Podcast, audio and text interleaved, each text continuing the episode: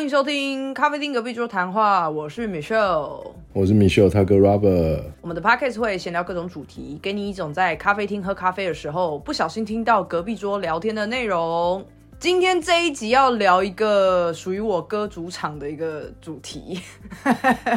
超级主场，绝对没有第二句话。我们之前在聊很多东西的时候，都知道我哥是一个收集狂，就是很多东西他都会想要收集成整套。所以呢，今天这一集要聊的就是我们从小到大收集过的一些东西。我只能说，他信手拈来啊。我自己有想了一下以后，大概只列了大概三四项吧。结果我就问我哥说：“哎，那这个东西你要不要准备？”然后他还很拽的说：“不用吧，这个我应该想想就有了吧。”然后本来还很怒，我想说这个人到底多么的不专心。然后结果两分钟吧，他 直接给我十几箱。没事啊，就我家的柜子嘛，里面全部都是这些东西，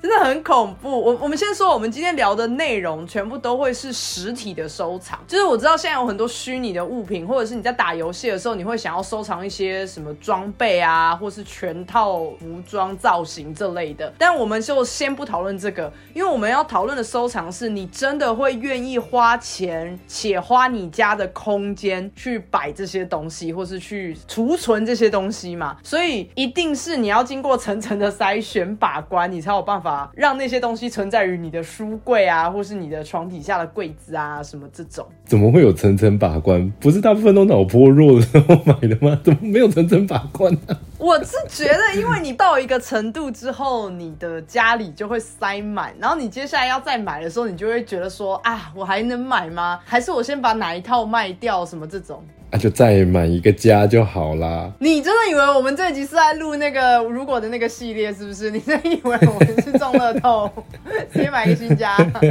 我们无缝接轨那一集是不是？大家可以回去听哦。题外话哦，现在有很多地方都有那种小仓库可以租用，然后你就可以在里面摆你的收藏哟。我觉得真的很疯，因为你如果要收藏，基本上就是以一个战利品的存在嘛。比方说你回家的时候看到那些你的东西，就会觉得很疗愈。那如果你还要额外再租一个仓库去摆设这些东西的时候，你不就没有办法想看就看了吗？虽然这真的是超级题外话，但我之前有租用过的时候，我有问过那边的店员，那边店员说，其实真的很多人就会把自己的收藏摆在那边，然后他们很多人的做法是，他可能比如说每一季会换一个东西，然后他就开车去把他要换的东西搬走，然后把他要就是收起来的东西放到那里。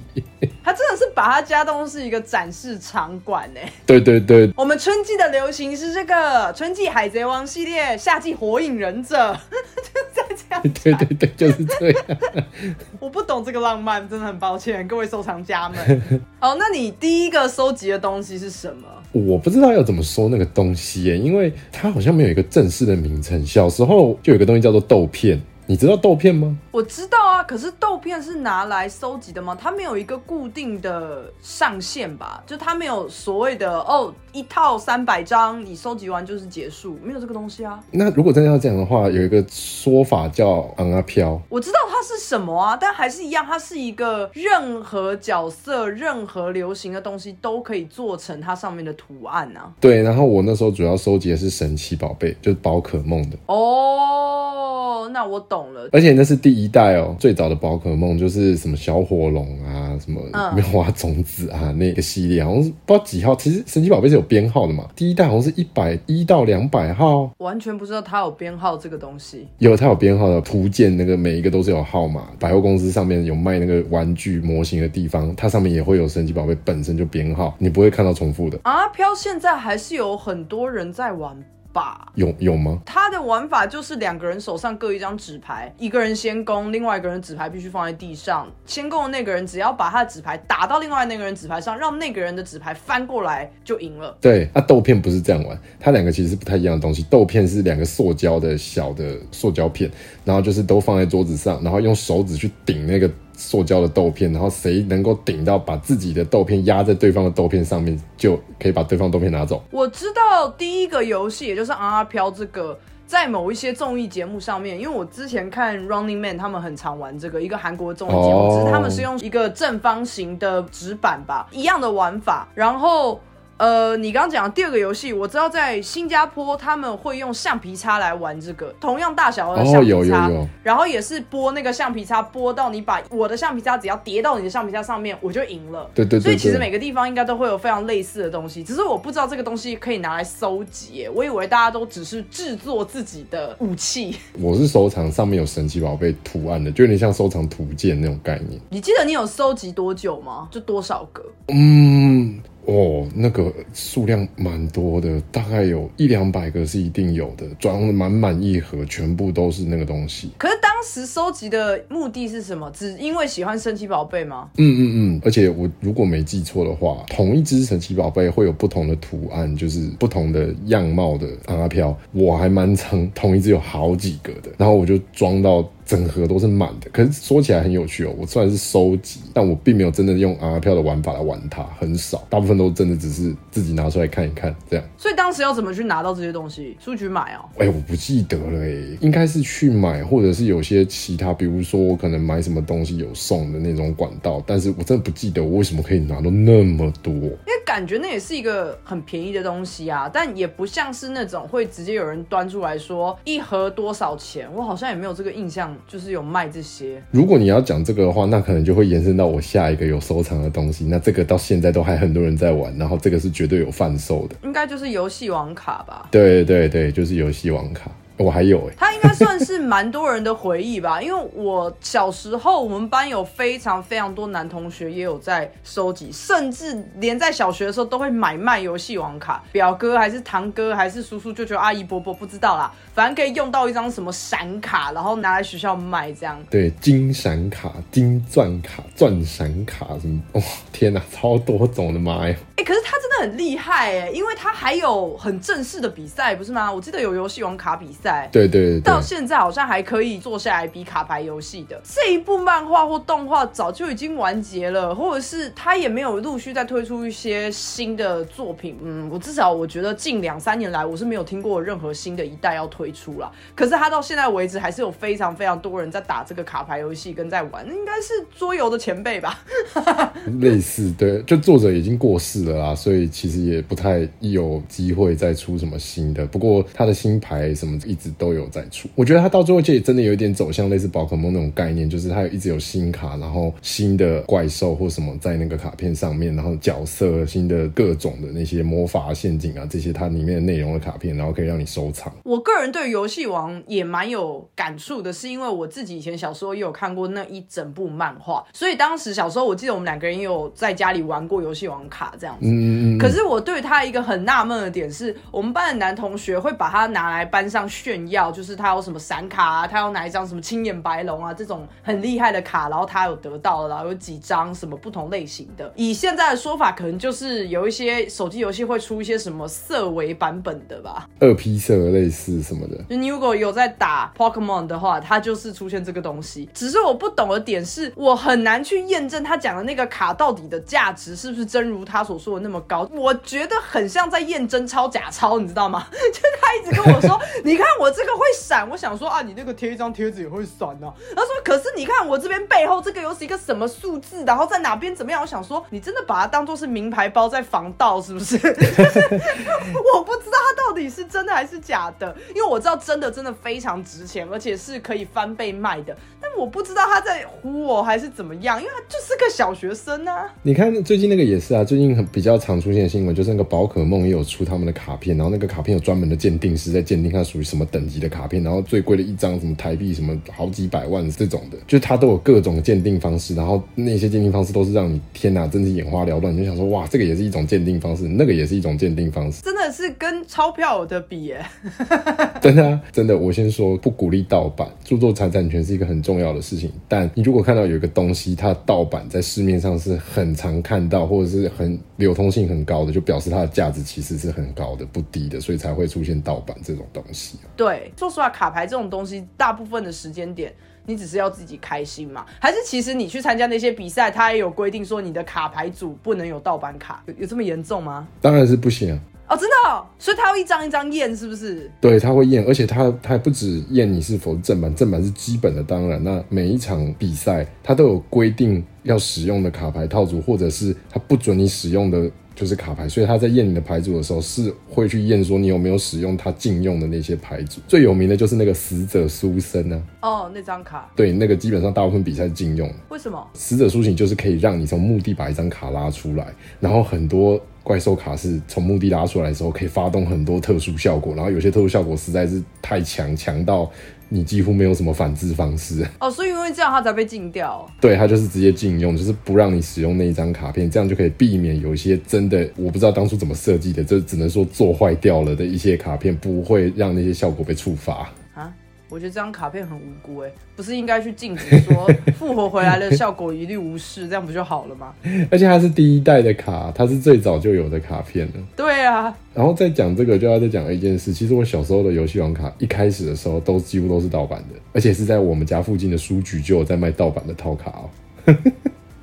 就是我根本分不出它到底是盗版还是正版，因为大部分的卡以前，除非你跟朋友交换，不然你的第一副牌或是你的前几张卡，一定都是书局买的啊，而且都很便宜啊，不然家长怎么可能愿意买给你？它其实的盗版跟正版一开始的时候有很简单的分辨方式，就是它的每张卡片的正面，就是有图案的那一面的右下角会有一张反光贴纸，然后上面会有作者的名字，还有就《游戏王》这本漫画授权的那一个出版商的字样。只要有这个，基本上都是正版。但后来连这个都能模仿的时候，他们就再加上了其他辨别正版的方法，真的很像钞票了。就是啊，对，但它其实真的很有价值。可是这真的应该是所有人共同的回忆啦。哦，你已经贡献了两个了嘛？虽然第二个我也有参与到了，但我就讲一个我觉得有点像的，但这个我觉得很没有共鸣哎。是是多小众啊？等一下，就是接在神奇宝贝之后面还有一档叫做数码宝贝，它最近还有新的一个电影版，非常感人的电影版。但是它相较于神奇宝贝并没有那么红啦，还有跟游戏王也比不上。嗯，但数码宝贝呢，因为就是有很多进化啊、怪兽啊这类的，对，跟神奇宝贝真的很像。我记得我当初还有收集，也是一个盒子数码宝贝的小怪兽吧，就是那些小公仔，没有很大，大概只是嗯，怎么讲，你的手掌心的二分之一，只有那么大而已。我手上还有神奇宝贝的这些哦，连神奇宝贝我都有。可是这些东西其实我也不确定，我当时收集是要干嘛，因为它也不能拿来像卡牌游戏一样对战，你知道吗？你只能满足小朋友，就是咻嘣嘎嘎嘎嘎嘎嘎嘎，然后就是你知道两两只这边打的很开心。就是你现在看到一些小孩子五六岁的那种，他们会玩的那个游戏，就是手上的那一只换成我小时候玩那个叫什么数码宝贝的东西，这样。我也不记得我当时是从哪边拿来或是买来这一盒东西，但我记得那一盒也还在我的柜子里。对啊，我真的已经有点不太有办法去回忆说我们当初到底是从哪弄来的那些，哎，可能夜市吧，夜市好像那时候有一阵子很多这种东西。而且其实他们有一些都做到那个什么眼睛歪掉啊，然后什么嘴巴撇啊一边啊，但是我们还是玩的很开心。眼歪嘴斜。然后我记得还很中二，小时候就是这么的天真浪漫且无聊。就是我们在操控那些怪兽，然后要互打的时候，我们要发他的招式的时候，还会模仿那个声优在 动画里面的那个 样子。对对对对对，还准确讲出招式名称。妙蛙种子上啊，藤蔓，然后你就一定要种子种子，就是这么白痴。对对对，完全不知道到底为什么要这样。然后数码宝贝的时候就会说盖亚能量炮，然后你也不知道自己在干嘛。对，战斗霸王兽的技能。我觉得超级好笑，现在想想都觉得好中二哦。对，真的。不过你刚刚讲这个哦，就模型这件事情，我觉得模型真的是一个很可怕的东西，因为它真的是小孩到大人都可以收藏的一个项目。那我先说，我撇清一下，马上划清界限。我长大之后，我就没有再收集这些了。我觉得这是很多男生们会爱收集的东西，比方说什么七龙珠啊、海贼王啊，或是其他大型的那种叫做什么啊，专有的名词叫 G 什么的。GK 哦，对对，GK 模型，就我没有看过女生在收集这个，可是男生好像很受欢迎。嗯，可是我觉得女生还是有哦，就是我有听过女生在收集那个小魔女哆瑞咪的那几只的公仔。啊，他们几只竟然有出公仔？有有有，但是比较不常见啦。但其实他们有出，就是很多其他的周边。那最近因为那个就是日本来的那个一番赏，最近是蛮红的嘛。对，它里面有很多抽到的东西都是跟它有关的，不管一番赏还是扭蛋还是盲盒，我都很常看到小魔女哆瑞咪那几个角色的，比如说衣服的钥匙圈啊，手上拿的那些东西啊，什么这种。哦。我个人也算是蛮喜欢看小魔女哆瑞咪的，我还买过她的漫画，可是我真的没有动力去收集她这些周边商品，哎，就不知道为什么。就是模型啊、公仔啊这些东西，我觉得真的是一个坑。那包含几率，就是不是你付钱一定有办法拿到你想要的。那公仔模型、GK 这些比较像是哦，它就是那个价值，那你只要愿意付那个钱，你就一定是拿到那一个。可是随机抽取这件事情又是另外一个坑。所以你是有 GK 的人吗？还是你只是有类似的？我有蛮多不同的，那只能算是公仔或是模型。但是 GK 的定义比较像是很细致，而且体积比较庞大的东西。嗯，通常都是在动漫角色在放一些他们所谓的技能或者是某些姿势上的时候，嗯。怎么说啊？就形态啊，比如说他的技能，如果是丢一颗球的话，那颗球的什么旋转啊，附近空气的扰动啊，哇，那个全部都会做出来，这样子。我真的非常没有共鸣，我也很爱看动漫，我之前也聊过，我看非常多动漫，但我真的没有共鸣到会先去买这些东西。我会反复看那一段剧情，但我不会想要买一个很实体化的东西。哎，我刚好相反呢，我我有时候真的会失心疯，想要买一个实体化的，就是会觉得说，哦，他这招真的太帅了，就一定要有那个他正在放那个招式当下的那个动作。哦，我不会强求说一定要那个东西要做的很精致，但是我会希望。啊，鸣人在做螺旋丸那个动作，还有螺旋丸本身的那颗蓝色的那颗气球体要精致一点。我觉得我们都展现在不一样的面相，因为我虽然不会想要去搜集鸣人打出螺旋丸的那一个公仔，可是我的确有些时候很智障到会在现实生活中，因为跟朋友开玩笑，然后我就会说螺旋丸蹦。好像也很中二，也中二魂展现在不一样的地方。我的不用花钱，我的不用花钱，但会被侧目。模型真的是一个很大的坑，因为除了动漫角色当然是最常见的嘛，那我自己还有其他的模型，比如说我是交通工具迷，但限定某些特殊交通工具，比如说。火车、飞机、船舶我就还好，那这些东西各种模型都有，就飞机模型、战斗机也有，然后火车模型、电车、捷运，甚至我有火车模型是可以动的，它放在那里然后接电，你就可以让它在固定的轨道上移动。我我知道，其实你想办法把它叙述的很高级的，可是其实就跟五六岁的小朋友在玩那种小火车，有一个轨道，然后你只要按下去，它就一直转，是差不多概念。对啊，但是就是呃，我的轨道比较漂亮。就就是这样，还有一些模型是比较特殊的东西，它本身不是来自太多的角色，它是一个人，就是可能有人想象出来的东西。什么意思啊？这个应该不叫收集吧？这就是变成你家的一个摆设了吧？这种的通常就会有一种类似一套的那种概念啊，建立在一样的基准，比如说宇宙的某些东西啊什么的，然后它可能衍生宇宙的那些概念，或是某的某些可能很久以前的某个科学家、天文学家提出了什么东西，然后他把它想办法实体化之后，会一系列那种实体化之后的概念的东西，这样子，这种也是一种。啊，这个我也有。我们为了要拉回给一些广大对于宇宙观没有太有兴趣的 听众朋友，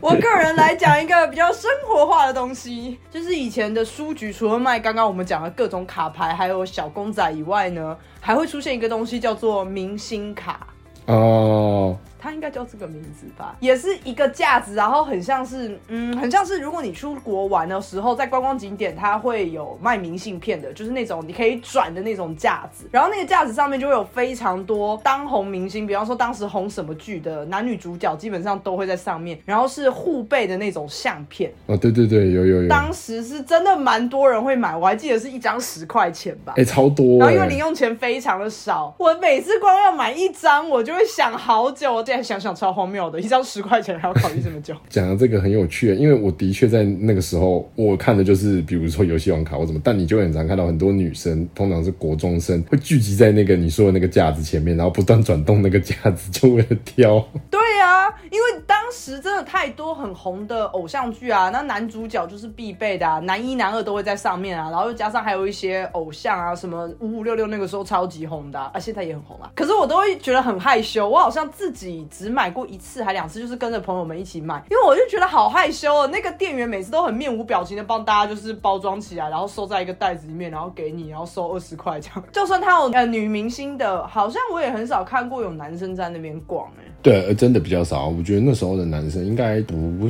会把太多心思放在这个上面吧。我身边的同学们或什么比较会收藏的东西，应该就是你还记不记得那时候篮球杂志蛮流行的？哦，记得那个篮球杂志里面有时候会附一些小赠品，然后最常出现的东西就是那个手环。对，有一阵子还蛮流行戴那个手环的，可是实际上那个手环完全没有任何的实际功用，它只是帅而已。就是你打球戴那个也没有用，就是它跟护腕是不一样，它只是一个塑胶手环装饰品。一个细胶做的东西，然后你可以撑开的时候放在你的手腕上面，但它本身没有任何功能，它连保护你的手腕的功能都没有，它就只是上面可能会有某个球星的名字、号码，然后颜色可能会是那个球星的队伍主要使用的颜色，大概就这样，然后就只是摔。我那时候发现，就是我很多同学，哇，那个他打开来那个收藏里面至少超过二十个以上的手环，其实那个东西算小东西啦，我可以理解，因为它就是配件嘛。如果你要收集那个你跟女生很爱买耳环，我觉得是差不多的意思。哦，对对对，小饰品、小饰品的那种概念。因为其实说实话，你如果搭衣服，你手上戴个两三个，我觉得也 OK，因为女女生也会有手镯。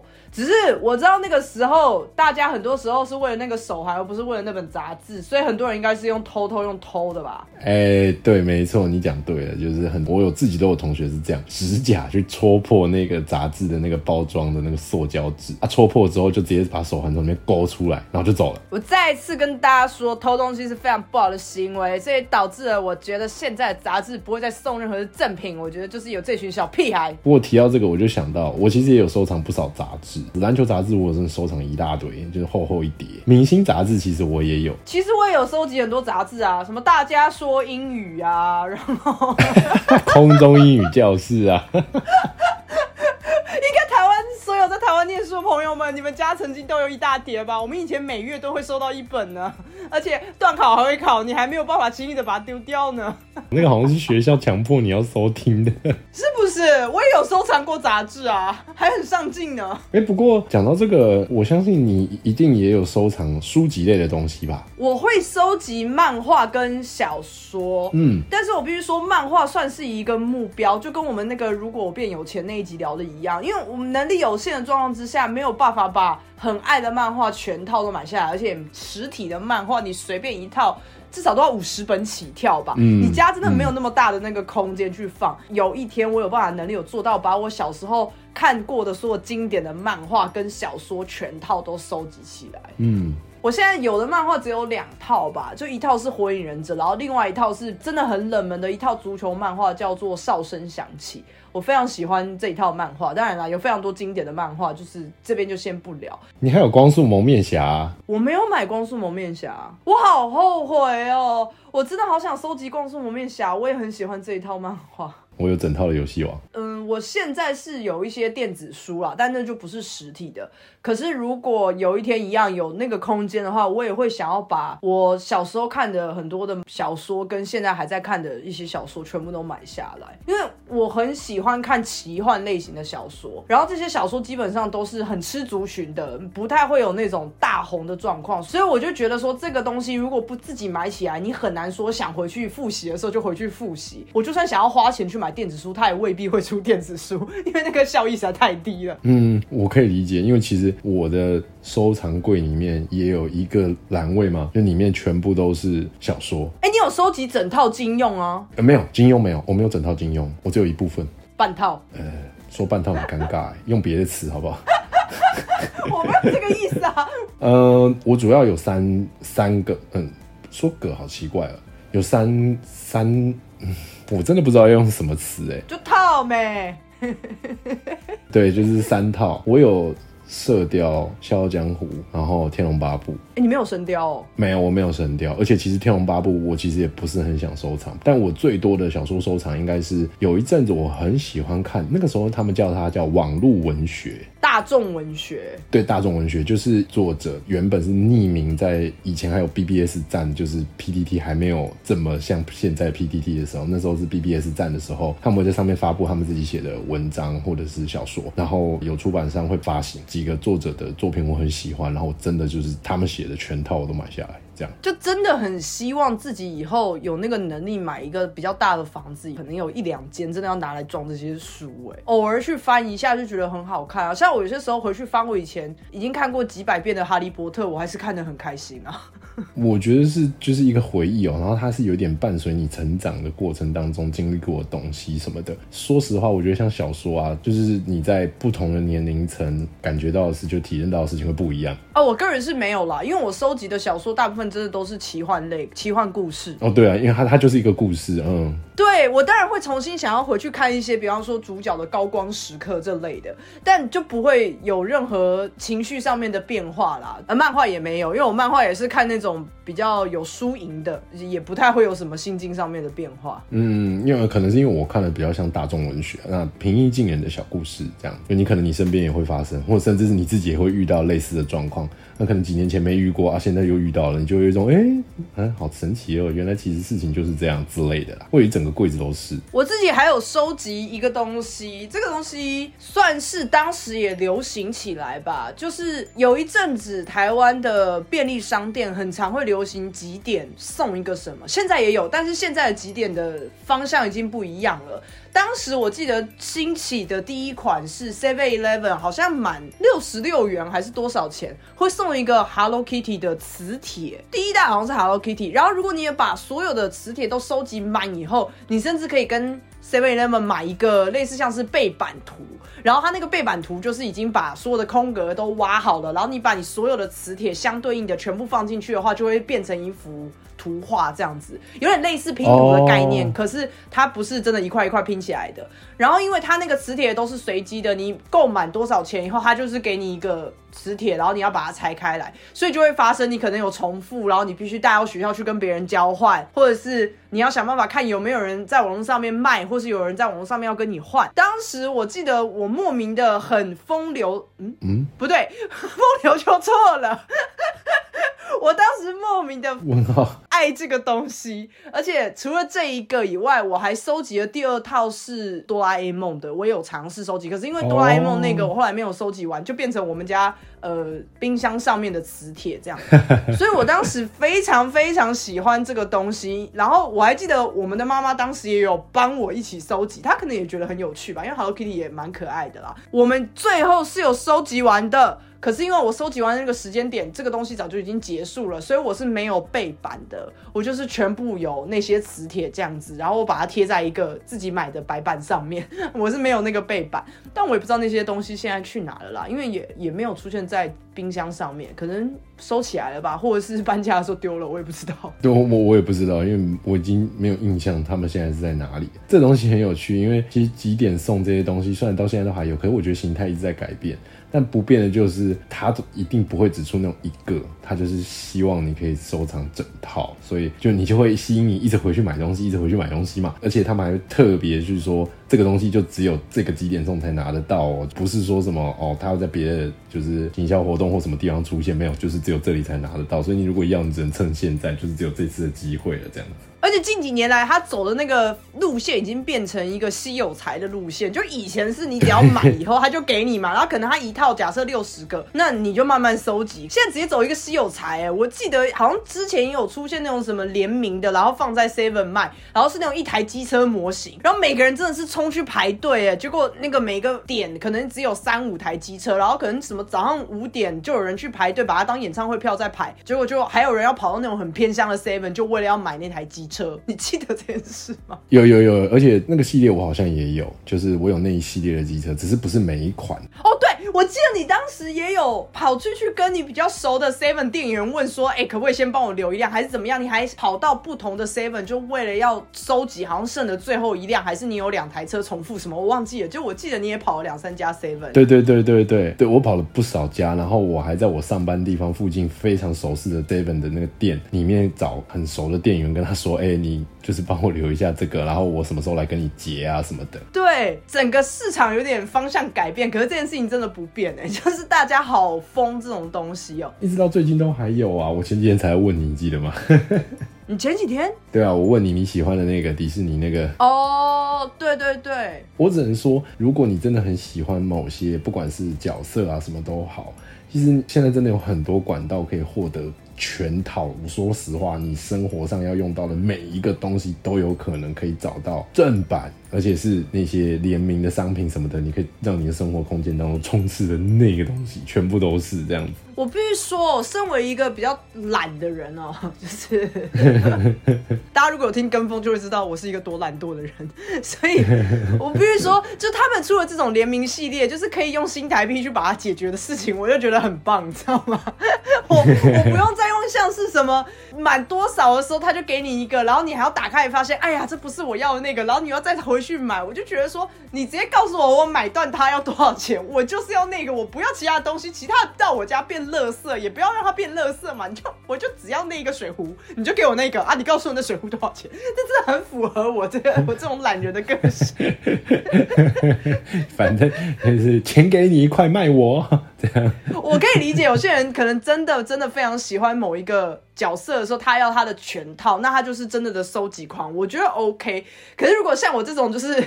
比较懒惰的人，或者是我可能还是会挑，觉得说我就是某一款我要，但其他我真的还好的人，我就会觉得说，拜托你不要再卖弄那个勾起大家要收集全套的心了，你就直接告诉我我要买断它要多少钱。好像有道理哦。不过讲到这个，就会让我想到，有些东西是你就算用钱也不一定有办法买得到的那一种收藏品，但是你又会很想要。比如说，我想到的是，我曾经有一阵子很喜欢收藏，就是一些偶像明星的东西，有的是你要申请之后要用抽签的才有机会可以购买那些东西。然后在这种状况下，我记得我有一个柜子里面的空间是放满了。不管是用钱就可以买到，或者是要用抽签才能够购买，或者是抽签就可以直接拿到的那些所有跟我那时候喜欢的偶像明星有关的那些所有东西，然后当然也包含专辑。因为近几年来的追星风气真的很恐怖，哦，真的。追星的时候，有些时候陪着专辑一起卖的里面会有明星小卡，然后我知道我非常多追星族也会去搜集里面的那个小卡，这样。嗯，那我相信大部分的人，你一定都会有自己偏好的成员的状况之下，公司就是故意利用你这种心情，想要让你多买几个去搜集你要的那个成员，或甚至是整个团各个不同的排列组合。我真的觉得这很过分哎！我这就是一样的概念啊！我想买断它，不然我每次都看到大家这样大傻逼，就为了要拿你里面的那张卡，我就觉得好浪费哦。嗯，这个模式也行之有年了。然后在不同的公司，他们会使用不一样的方式，但无论如何，他就是想要，就是你多买一点，这样你就可以拿到全部你想要的。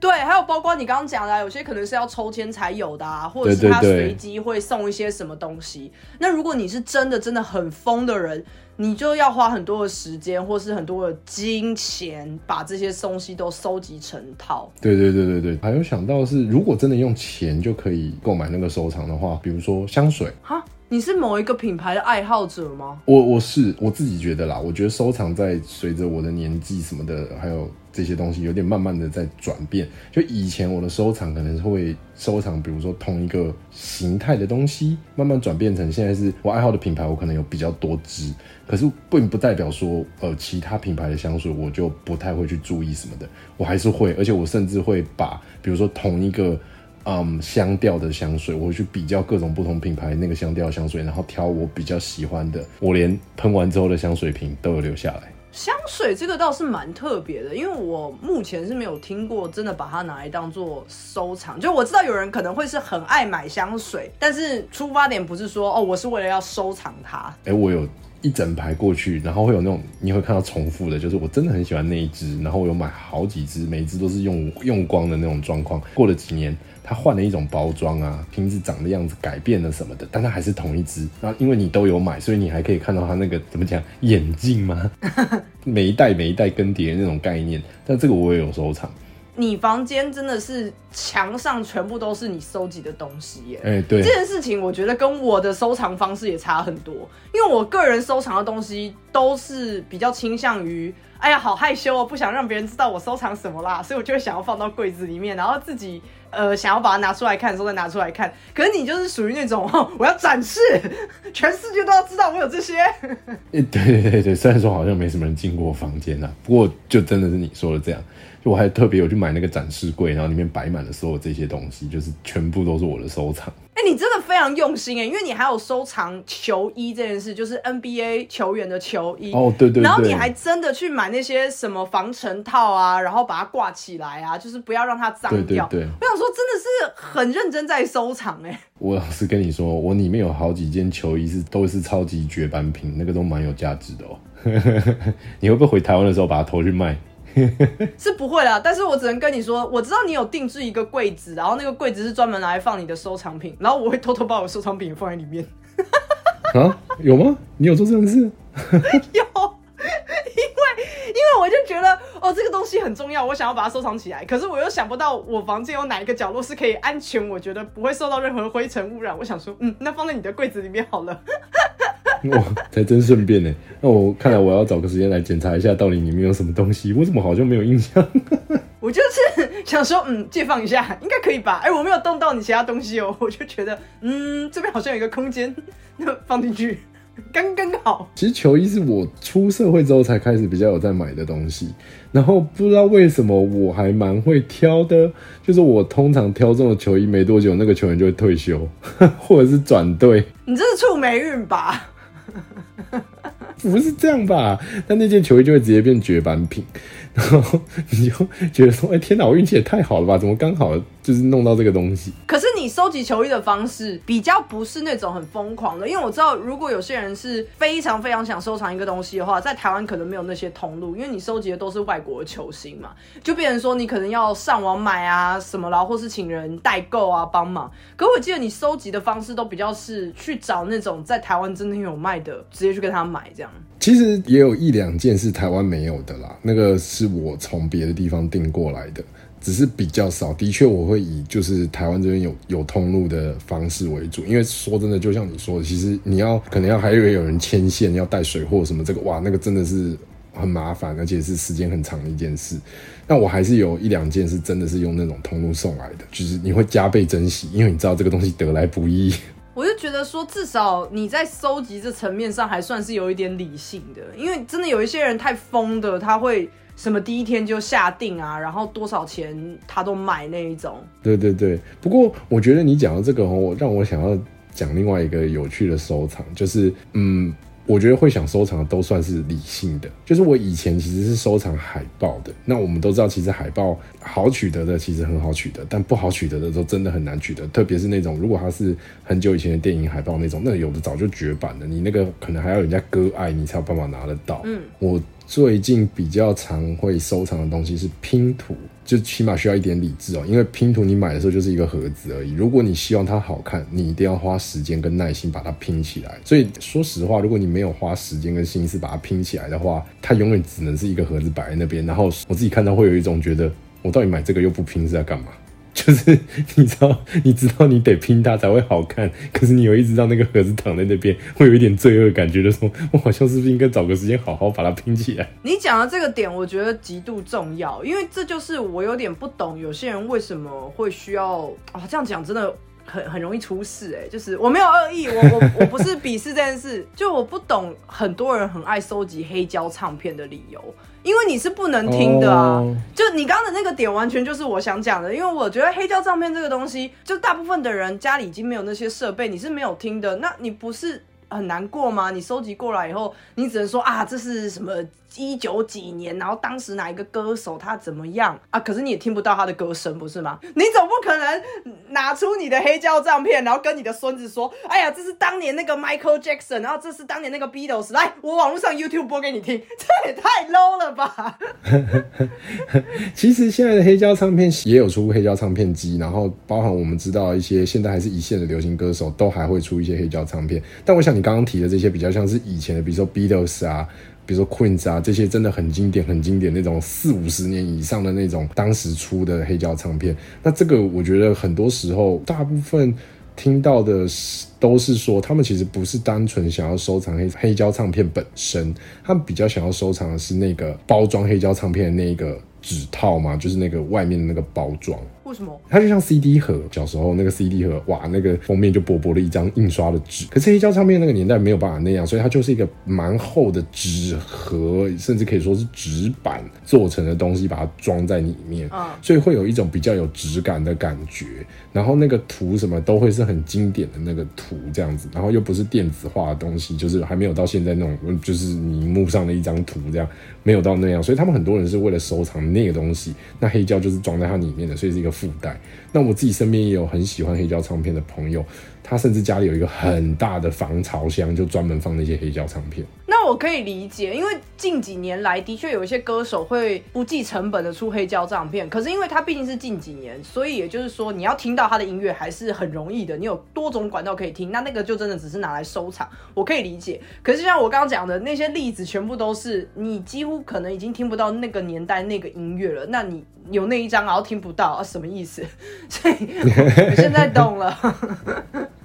今天聊了这么多我们自己的收藏，我觉得收藏其实它的建立在一个是你喜欢收藏全套的东西，就是你不喜欢看到一个东西就只有一个在那里，两个，我觉得一个可能还好，两个真的是让人家觉得有点不舒服，就是 它可能一整套是六个、七个，然后你就只有其中两个，然后如果这两个还有一个是你不喜欢的，你就会有一种。我要不要把其他五个都弄到手嘞？就会有这种感觉，这是一种在意那个完整性，欣赏那个完整性。然后第二个是，呃，有点像你刚刚讲的那个类似品牌忠诚度的这种，或者是我就是那个品牌的大粉丝哦，我就是一定要整个东西都有什么的，然后他我什么东西都要用他的，什么类似这样。第三个点可能比较像是怀旧吧。就是他可能就是伴你成长啊，或者是你看着他一路这样子的变化，然后你也随着这个变化，你年纪也慢慢变大的这些东西。长大之后，你一定会有长大之后才会想要收藏的东西。哦，对对对。可是我必须说，小时候要收藏的东西其实是觉得比较有温度啦，因为你几乎是收藏的是回忆嘛。我觉得在大人的世界里面，你在收藏的很多或是收集很多都只是比较炫耀性质居多。我自己个人认为。嗯，或者是你嗯不擅长断舍离这件事，所以你不是真的想收藏，你纯粹只是舍不得丢。对啊，就比方说有很多人很爱收集车啊、表啊、球鞋啊这类的，我就会觉得说我可以理解。可是这些东西你买来，如果我们真的没有要用，只是摆在那边的话，实物主义的人还是觉得稍微有点浪费啦。就是我真的不懂这些有钱人们的 party 吧。真的要收藏车子的话，我个人比较像是说我开过哪些车子，就有点像是。我坐过哪些航空公司？我不可能买所有航空公司的飞机，可是我可能想要把世界上很多航空我都坐过一轮，然后有那个体验的心得，这也是一种收藏。但是我就没有想过说我要家里有八台可能奥迪之类的，因为我是我很喜欢他的车，我就觉得说，那除非你礼拜一到礼拜天每天都开不同的车，然后再重新这样循环，不然我个人觉得有点浪费。可是当然了，每个人收藏的想法都不一样。我只是觉得就是哦，那我去欧迪展示场不就好了吗？你刚刚就是讲的那个经验哦，我觉得蛮有趣的，因为你说你可能比较着重在车子。就是你开过什么车，然后它有点像是呃，你曾经有什么经验，然后可能像一个 checklist，然后在上面打勾。哎，这台车我开过，这台车我开过，这台车我开过，这样，但你不会同时拥有全部这样子。让我想到你很常亏我的一件事，就是所以让我交过不同星座的女朋友，或是不同身高的女朋友，这些东西是不是也是算是一种 checklist？反正它也永远不可能再回归实体化了，所以就是经验分享。那这请问算是一种收藏吗？其实没有要提这件事情，毕竟我之前标签贴过你是渣男，然后我虽然有有解释，可我很害怕大家还是就是会错意。然后你那个时候我们在聊说你有收藏过什么时候，我有开这个玩笑，结果你竟然自己提了。没差，我已经没差了，毕竟我都已经看了好几个那种说就是如何识别渣男，然后我其实里面有一两个一两个我还真的有点重哎，因为我是觉得。这件事情也没什么大不了的，我没有说你交过很多女朋友、男朋友，你就是一个很花心的什么。因为我的确也知道有非常多人在约炮的时候，他是想要搜集可能十二星座，然后下一个阶段可能是十二生肖吧，我不知道。那我只能说这两个好像都蛮难的，生肖可能更难。你开心就好，好不好？安全性行为，完蛋了，我这集又要勾儿童不宜了。我们的什么时候儿童移过啊？应该都是儿童不移吧？